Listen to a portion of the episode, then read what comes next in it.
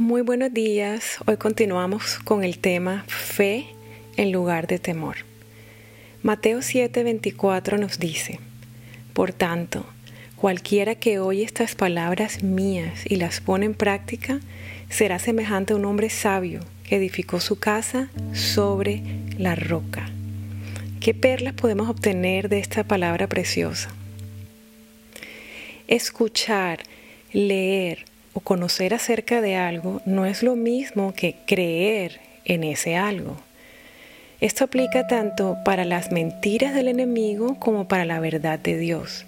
Ninguna de las dos cosas, ni las mentiras ni la verdad de Dios, tienen efecto alguno ni poder a menos que nosotros lo creamos en nuestro corazón. Por ejemplo, la mentira acerca de que no vales nada solo ejerce poder sobre ti cuando la crees y la adoptas como una verdad que te gobierna.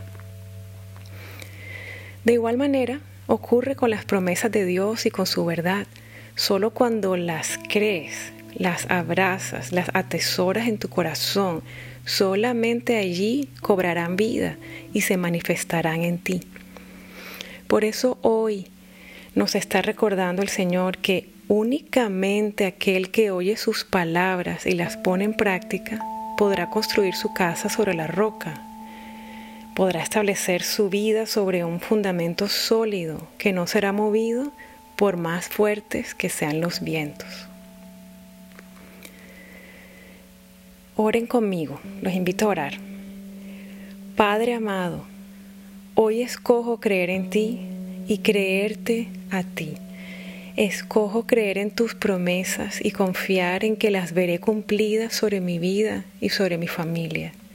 Tú eres el camino, tú eres la verdad y tú eres la vida. Ayúdame a descubrir las muchas mentiras que he creído.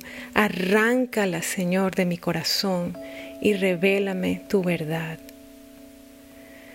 Hoy tomo la decisión de creer tu promesa que dice, que yo conoceré la verdad y que la verdad me hará libre. Amén. Para el reto de este día quiero que respondas esta pregunta.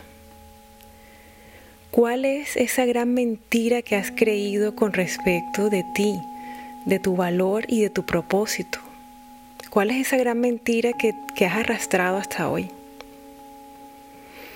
Pídele, al Espíritu Santo que te diga cuál es la verdad.